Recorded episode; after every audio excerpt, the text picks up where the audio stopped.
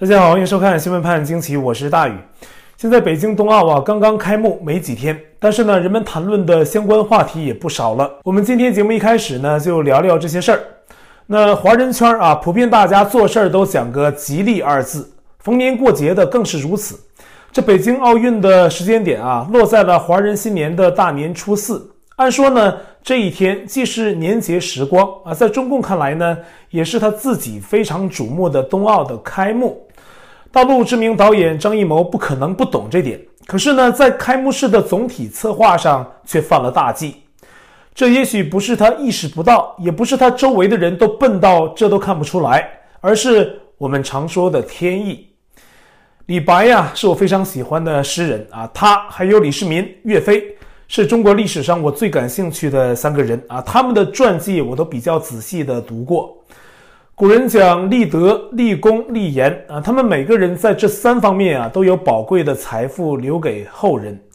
而李白是大诗人啊，语言很生动啊，写诗讲究清水出芙蓉，天然去雕饰。他的“君不见黄河之水天上来，奔流到海不复回；君不见高堂明镜悲白发，朝如青丝暮成雪。”他的“长风破浪会有时，直挂云帆济沧海。”他的“明月出天山，苍茫云海间，长风几万里，吹度玉门关”等等，有好多脍炙人口的佳句佳作。我是太喜欢李白的诗了啊！我跟您在这儿啊，咱们能谈一宿啊，说不完的话题。但是呢，咱们还是得讲新闻啊。就说啊，按说中共既然重视北京冬奥，这大导演张艺谋啊，应该有数不尽的、取之无穷、用之不竭的素材可以挑来作为主题。从李白的作品中找不出，用用别的唐朝诗人的佳作也行啊。边塞诗人岑参的“忽如一夜春风来，千树万树梨花开”，虽是送别诗，但是很热烈啊。意象的使用也很积极，基调是依依不舍的，感情是奔放的，这就是一个非常好的欢迎国际友人的诗句。但是呢，张艺谋偏偏挑了李白的一首《北风行》。这是一首女子思念战死沙场的丈夫的诗句，里面有句说：“燕山雪花大如席，片片吹落轩辕台。”只看这一句啊，人们以为是写景的，但是呢，放眼整首诗，就知道这悲凉凄苦之感。比如“剑空在，人今战死不复回”，还有“黄河捧土尚可色，北风雨雪恨难裁”。再回头看诗中那句“燕山雪花大如席”，大家浑身发冷的感觉应该就有了。而这其中还有含义啊，结合历史背景，我们就能读出。有学者就说呀，这个“席”字啊，常常是形容沙场战死的士兵尸体草草掩埋的景象。所以“燕山雪花大如席”，这从天而落的雪花，不只是形容它的大，而且诗人是用此暗指雪花是落在了死者的尸体上，像席子。盖在了那些曝尸荒野的将士遗体身上，而雪花落的地方轩辕台就在北京西郊外不远，在冬奥举办地张家口和延庆区之间的河北省涿鹿县。这首诗的题目《北风行》也被认为出自《诗经》中的作品《北风》，而北风描述的正是政权倾覆、贵族逃亡、人们也纷纷出逃的悲苦乱离的亡国景象。张艺谋选用了这么有内涵的一句诗，这么有深意的诗歌背景，若非是胆力过人的高级黑，便是马屁拍到蹄子上的典型代表。按照张艺谋的解释，二月四号晚在鸟巢举行的北京冬奥开幕式，他把“燕山雪花大如席”作为一个主线来贯穿整场演出，是讲了一朵雪花的故事啊，各种雪花汇在一起，最终构成一张燕山雪花大如席的景象。实乃党国大凶之兆，怪不得普京在二月四号晚的开幕式上昏昏欲睡，也没有出席习近平在二月五号举办的所谓国宴，而是在跟习近平匆匆在二月四号下午签了总价值约五千亿人民币的经济协议后，在开幕式上打个盹儿，等飞机便匆匆离去，挥挥衣袖也没有带走一片云彩，而是卷走了一箱箱的金钱。啊，他是看到了这个凶兆，是吧？那么原定两天的普京行程啊，缩短到了一天还不到，这连装他都不想装一下啊。然后呢，中共国呢有个别的网民还给普京睡觉做了个阿 Q 一般的自我安慰的注解，说呀，只有在最安心的地方才睡得着啊。普京老爷子辛苦了，休息一下。但是外人谁都看得明白，中共党已经到了给钱都买不足面子的时候。这说明什么？说明一切的哪怕表面上那么一点点的恩情义理呀，都不必讲究了。跟中共的交往啊，只要你给钱，我办事儿就好，这就成了约定俗成的东西。甚至呢，中共外交部与会中常提到的十四亿中国人民的感情，那伤害就伤害了吧。特别是针对俄罗斯老子啊，任凭普京怎么不给面子，中共什么都不敢说。还是网友点评的那句啊，最精简到位：百善孝为先呐。而二月五号，习近平夫妇亲自出席的晚宴，则被南德意志报称为是独裁者晚宴，充满恶意啊。举办晚宴的地方是北京大会堂的金色大厅，宽阔的长桌上，中间是花雪辉映、禾草青青的人造景观，四周是嘉宾列席的位置。而这场面隆重的所谓国宴，却根本没几个中国人认识的外宾啊！不信我问一下屏幕前的朋友啊，塞尔维亚总统是谁？你知道吗？土库曼斯坦的总统是谁？您知道吗？卡塔尔的埃米尔是谁？您知道吗？很多啊，都是这些地方啊。当然了，也有一些人啊，一些国际机构领导人，大家可能熟悉。但是呢，几乎所有的大国、西方民主国家的领袖都没有列席。普京真的是聪明的很呐，他没有出席宴会是很明智的。而且在冬奥的开幕式上啊，他也是一度自己坐在一边儿啊，不跟任何人坐在一起。这说明什么呢？这是普京给世界传达的明确信号啊！我来北京目的单纯可爱，我就是来要钱的，拿完就走。至于那帮货色呀，我跟他们不一样啊，保留了自己跟西方主流国家继续对话的一个政治色彩上的身份自认啊，老谋深算。而习近平这边呢，还在称赞刚刚血腥镇压民众抗议的哈萨克总统托卡耶夫，又在国际媒体刷了一波热度啊！当然了，说的都是不好听的。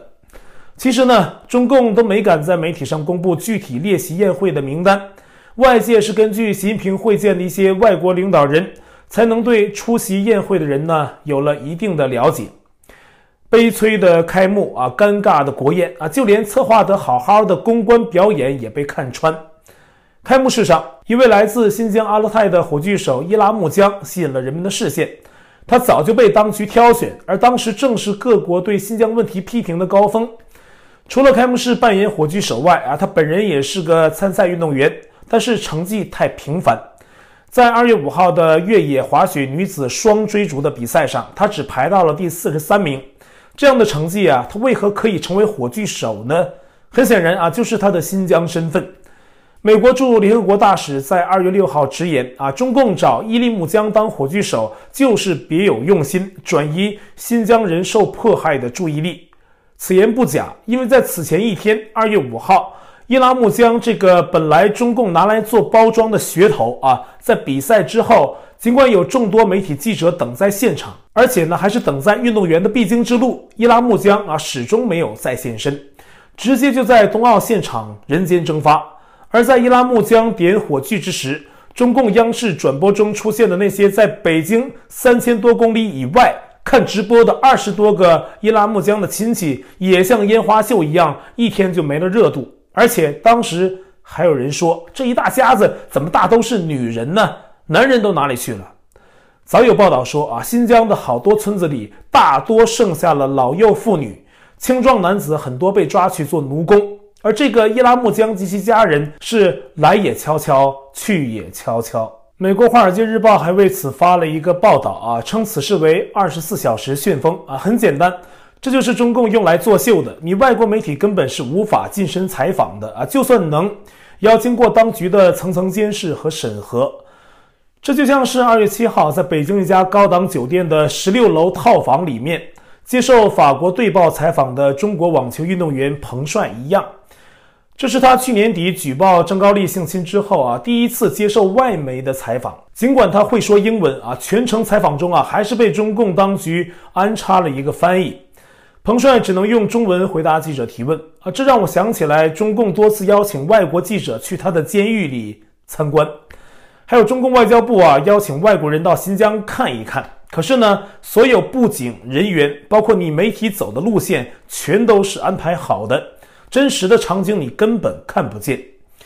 对报的采访是毫无意义的，但是中共就抓住媒体会追逐事件热点，还有当事人的心理，引导着媒体一步一步地走向各方都心照不宣的明知故作的设好的局。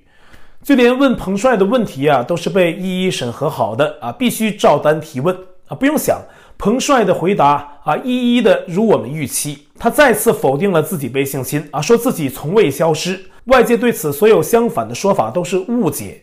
那对报的编辑们后来说，彭帅不断重复中共官方的说法，而且他们的在地记者知道去采访风险很大，但他们呢也想亲眼看看彭帅的身体状况。可这样做的结果就是满足了中共反过来利用外媒宣传彭帅平安的阴谋。对报根本不该接这一茬。从对报拍的现场照片中啊，我们可以看到满面堆笑的彭帅，还有一侧镜子中的两个中国男子，其中一人呢是中共奥委会官员王侃。显然啊，中共在现场安排的是相当的严谨。那事实上，彭帅受访，当局更害怕。一定是担心任何地方出纰漏，对彭帅本人啊，也不知在采访前施加了多大的压力。美媒 CNN 在北京报道时提到“彭帅”二字，信号立即被掐断啊，这些都透露出此事的敏感，还有当局的紧张。需要提到的是呢，在此次接受对报采访时啊，彭帅顺便正式宣布自己退休啊，这个意思就是说，以后的网球场上见不到彭帅，还问彭帅在哪的人。你们可以闭嘴了。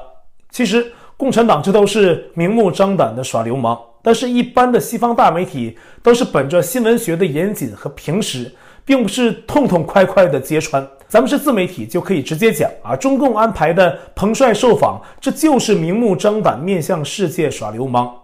一个女人被性侵了，还要跪着说强奸者好话，还要否定自己的指控。啊，无论这个女人当初是不是心甘情愿想怎么样，但是呢，她最终选择揭露了，选择说出来，但也确实被共产党的铁拳砸得稀巴烂啊。这个角度讲呢，她就是需要被同情的那个受害者。在中国呢，这样的人很多啊，违心的否定自己的委屈，把这些人编织到一起，再掺点脑子给洗懵的小粉红，就变成了中共的盛世大国东升西降啊，多么壮观！多么壮烈！这些都还是在赛场外中共搞出的名堂，在所谓的冬奥闭环内，包括赛场上也发生了一连串的故事。运动员们在冬奥泡泡里面经历的种种防疫故事，简直可以出一本冬奥日记，或者叫什么张家口十日之类的。我们上期节目呢提到了一位比利时的运动员遭受反复检测的经历。那么二月七号，还有一位波兰区的冬奥选手对路透社说。他二月五号凌晨正在中共设置的隔离点内，原本呢被告知可以出去了，可是呢突然有挎着相机的工作人员来敲门啊，说是他不能去原定的预赛训练了啊，不能出去，因为先前对他的检测有误啊，他还是阳性，不能解除隔离，然后就匆忙的把他带到救护车上拉走，而工作人员呢也没有告诉他突然发生这一切的细节啊，只说这里是中国，有很多政治上的东西。因此呢，他一直在救护车上哭，说自己没有任何的安全感。到了二月五号晚上啊，他的最新检测结果变为阴性啊，这一切才结束。但是呢，这场经历被他形容为是创伤。俄罗斯选手瓦斯涅佐娃也在北京隔离。他说啊，自己在隔离酒店经历的是噩梦一般的遭遇，网络很差，食物不仅分量不够，也很难下咽。这对一个运动员来说呢，都是很要命的啊！没有网络，即意味着不能跟团队密切沟通，吃得不好会影响赛事表现。他后来说呢，连续至少五个日夜啊，他得到的食物都是没有任何调味儿的意大利面，烤焦的骨头，还有一点点土豆啊，一点青菜叶都见不到。说自己这几天能活下来，主要就是靠意大利面。到了隔离后期，说他自己已经只剩下皮包骨。那另外呢？就算是参赛的外国运动员和教练，也有不少人抱怨赛会方面食物供应不足，他们又不被允许自己跑到北京去买，而最不易的就是那些被隔离的人员了。而截至二月七号，美联社报道说，还有三百六十三名各国人员因为检测阳性被隔离，这其中呢有几十名运动员，如果不变成阴性，他们是不被允许参赛的。有的选手呢，在比赛的过程中啊，被检测阳性，也要被采取措施。比如澳大利亚冰壶选手吉尔还有休伊特啊，在赢得第一场比赛后啊，其中一人因为被发现检测阳性，他们的赛事受到巨大影响，比赛状态呢也一路的下滑，甚至差点被迫离境。不过啊，中国的参赛选手们也不都是顺心如意的。中国女子花式滑冰选手朱毅啊，是放弃了美国国籍，跑到中国来比赛。可是呢，在二月六号和七号连续两场比赛中摔倒。整个中国的花式滑冰队伍都受到此影响，差点出局啊，也没有拿到任何奖牌。因此呢，朱毅跌倒等词汇成了微博热词，在网上跑火。大家对朱毅的表现呢很失望、愤怒啊。就算朱毅在第二次摔倒后哭了出来，也无济于事。而以朱毅的水平，为何能站在奥运的赛场上，成了人们议论的重点之一。那原来呀，朱毅就是出生在美国的，父亲朱松纯是人工智能专家。还曾是加州大学洛杉矶分校的教授，可是呢，二零二零年回到中国帮助开发人工智能技术，所以啊，很多人就怀疑朱毅是入乡随俗了啊。到了中共体制下，凭借拼爹的本事，靠走后门进了奥运队伍，就连知名的选手陈红一都没能参赛，可是朱毅却有资格到赛场上亮相，而大家在网上对朱毅的评论也成了当局审查的对象。把一些有关朱毅的词条通通的删除，这不是因为他们爱护一个小女生啊，而是因为这个小女生能够入队参赛的背景，可能真的是啊见不得阳光。而且其父朱松纯的背景经历，从美国学成后又跳回国内，在美国严厉打击千人计划、中共知识产权盗窃的当今。还没准儿诱发什么国际矛盾啊！当局自然是会进行惯性的网上维稳。那同样在这几天被封杀的，呃，竟然还有党媒新华社对外部的主任韩松。二月六号，他发微博说啊，自己更关注的不是冬奥，不是电影《长津湖》第二集的那个水门桥之战，而是拐卖妇女的问题，是徐州那个被虐、精神失常的女人。此短文发出后啊，立刻被微博封杀啊！估计他本人呢也会被有关部门约谈。而且呢，韩松在这篇短文里面还列举了别的例子，比如四川女孩曹小青被关在内蒙窑洞十五年，吃喝拉撒都在一个铁锅里面，被卖过四次啊！最后一次是卖给了一对兄弟做所谓的共妻，期间是备受蹂躏，生了两个孩子，每次想跑都被抓回去毒打，屋子里的墙壁上写满了“跑”字。后来被解救的时候呢，精神已经彻底不正常了。还有上海一个研究生班的高材生啊，一个女生去郑州做社会调查，被人贩子骗走，卖给一个中年农民。还有贵州省一个妇联的人啊，想去救人，结果自己差点被人贩子卖掉。经历微博删帖事件后啊，韩松很快在微博上变了一个腔调啊，发文说：“冬奥太好看了啊！”坡道追逐、短道速滑，那些动作不是人类能做出来的。但是啊，言语中似乎都是不走心的捧臭脚之词，总感觉带着一丝酸味儿和嘲讽。韩松是作家出身，还带有自己的感性、人性的一面啊。也许作家们大抵都有对社会罪恶的憎恶和对事件探知入微的本能。旅美经济社会学者何清莲也在自由亚洲发专文。关注中国大陆拐卖妇女一事，举了好多例子。他说呀，《海南纪实》一书曾揭露，六十年代初的三年大饥荒时期是人贩子的一个辉煌时期。一个人贩子讲述自己当时从河南、安徽、江西、湖北等地带走了几百名女性，甚至有的是一家人都被拐走，包括丈夫儿女，然后呢卖到了大西北。人贩子在贩卖过程中啊，自己说也采百花。啊，非常的无耻，而在江苏徐州，那更是一个贩卖人口恶名昭著的据点啊！当地的出租车司机啊，据《古老的罪恶》一书介绍，半数的司机都参与过拐卖女人的罪行。只要是在车站拉到的单身女子，出租车司机啊，转身就会卖给人贩子。看过这些啊，大家都提出一个问题，就是。在监视镜头遍布中国街道啊，大数据监控如此发达的今天，拐卖人口的问题始终解决不了。那问题不是出在人贩子身上，而是该管的人没管，甚至是共犯，这才是问题所在。比如二月五号，就有大陆网红发出了几个疑问啊，包括事情发生这么长时间了，当地的妇联等机构哪去了？官媒哪里去了？此事为何没有进展？有没有相关部门介入调查？有没有人为此担责？等等。一位网名是骄傲女孩的人发帖揭露说啊，那个徐州巴哈尔姆当初是那户董家兄弟通过一个姚氏兄弟姚占峰、姚占杰这两个人贩子买去的。而姚占峰啊，早有近亲在徐州公安局任职，现在已经是一个派出所的副所长，而且他们还认识江苏省的一个厅级官员。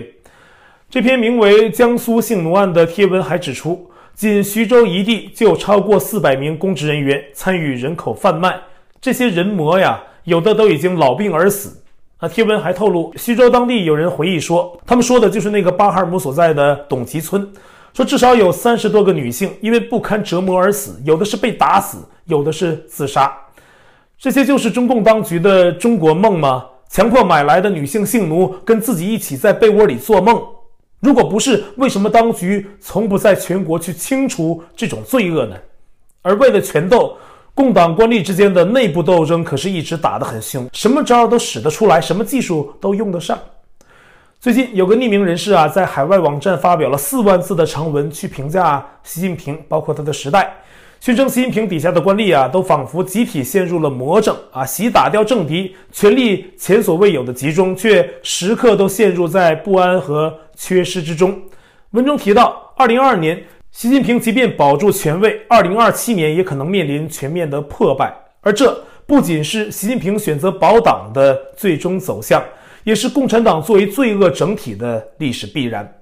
好，今天我们的节目呢就先到这儿啊！我在 Telegram 上面的官方公告群是 t.me 斜线大于 news，观众讨论群是 t.me 斜线 xwpagq 下划线 us，节目信箱是 xwpagq@gmail.com，还有我的会员网站网址是大于 us.com，也欢迎您订阅本频道并点击小铃铛获得节目发布通知。那感谢您的收看，我们下期节目再会。